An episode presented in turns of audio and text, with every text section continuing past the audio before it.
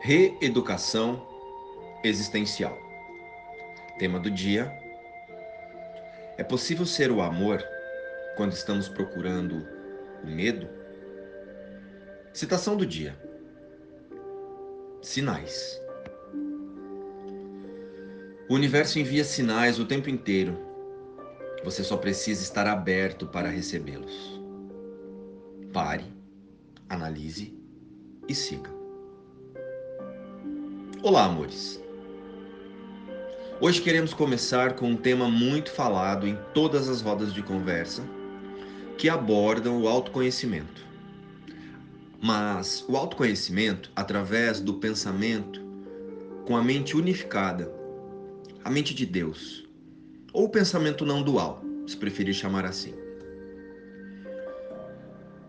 Hoje nós vamos falar do medo o quanto nós alimentamos o medo em nossa experiência temporariamente humana. Já pararam para pensar? Então, eu particularmente parei para pensar e cheguei a uma linha de raciocínio e quero compartilhar aqui com vocês. E se alguém sentir de completar ou trazer novas percepções sobre o tema, todas serão muito bem-vindas. Pois o medo, a ideia de pecado e de punição, são os principais alimentos do ego. E é muito importante termos a nossa consciência atenta a como ele funciona.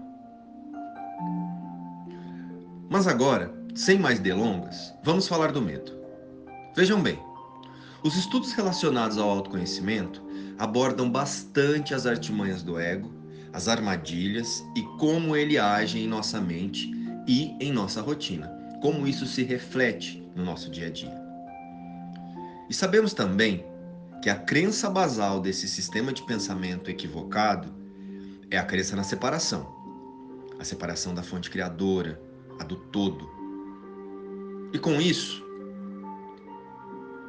quando estamos sendo guiados pelo sistema de pensamento equivocado, os resultados são a culpa, a ideia de pecado e o medo. Parece redundante falar disso, mas não é. Sendo assim, nós, os estudantes de, de autoconhecimento, estamos sempre atentos para identificarmos os pensamentos derivados do ego e suas armadilhas. Correto? Mas agora vem o raciocínio que falamos lá no início. Pense em uma coisa. Se já sabemos que somos a imagem e semelhança de Deus e que a nossa essência é integridade, que em nossa essência nós temos integridade com a fonte, somos somente amor, não faria mais sentido olharmos para a nossa mente, para o outro e para o mundo procurando o amor ao invés de projeções? E se ao invés de mantermos a mente atenta aos pensamentos e sensações de angústia, irritação e insegurança, o nosso treino fosse em procurar somente o amor nos fatos? Então, uma pergunta precisa ser feita em todas as situações: Onde está o amor nesta situação? Nesta circunstância, nesta pessoa e nesta cena. Onde eu posso ser o amor hoje? O que vocês acham? Porque pensem, faz sentido manter a atenção e identificar crenças, medos, mágoas e angústias? Enfim, identificarmos algo que nós não somos? Faz sentido para você? E se a prática mais eficaz for passar a ser e a se identificar no dia a dia somente através de quem nós somos em realidade? Porque o ego é ilusão. Então, fazendo isso, olhando para as crenças e justificando ou qualificando o funcionamento delas, será que não estamos dando realidade à ilusão em um certo nível? É claro que essa prática ajuda. Porém, é a que nos traz mais clareza da nossa identidade e da nossa realidade fora do mundo das formas? Às vezes, para mim, parece mais que estamos o tempo todo preparados para uma batalha do que ser um representante do amor aqui na, nas formas. É possível ser o amor quando estamos procurando o medo? Quantas perguntas, não é, irmãos? Eu estou aqui nelas também. E como nós dissemos lá no início, não estamos aqui definindo verdades, mas apenas buscando um novo olhar para a prática do auto-reconhecimento. E nós fazemos esse convite a você que está lendo ou nos ouvindo no podcast. Vamos imaginar isso na prática. Imaginem só, em uma cena de conflito agirmos assim.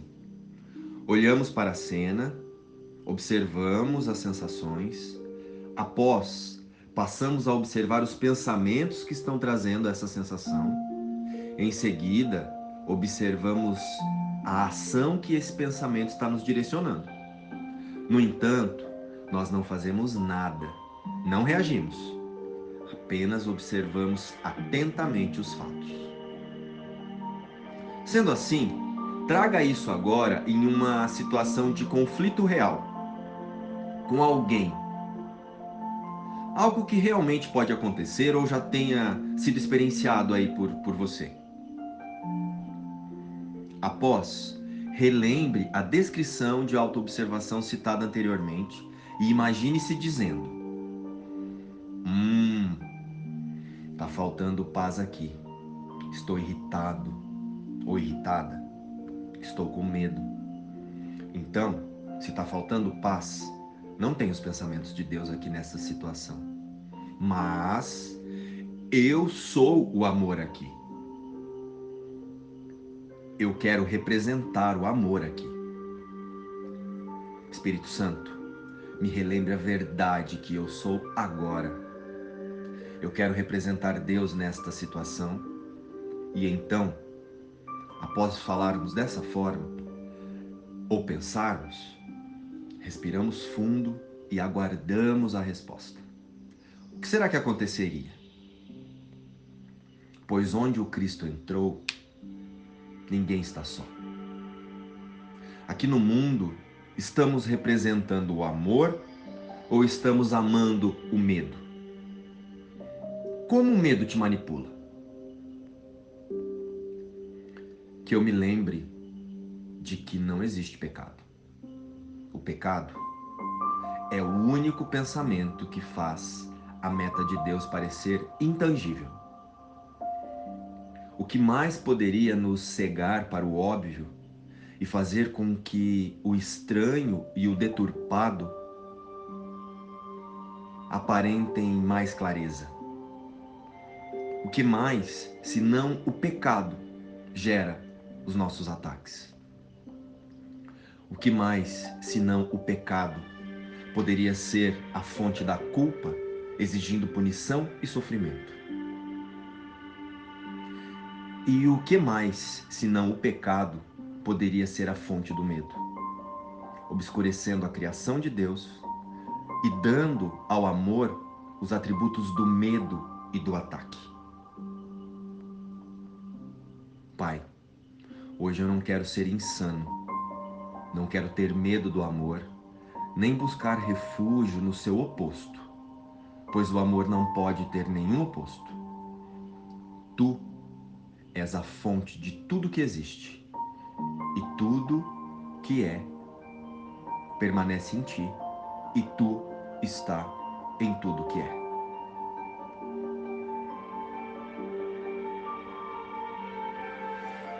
Então, agora, meus amados, vamos pensar. É possível ser o amor quando estamos procurando o medo?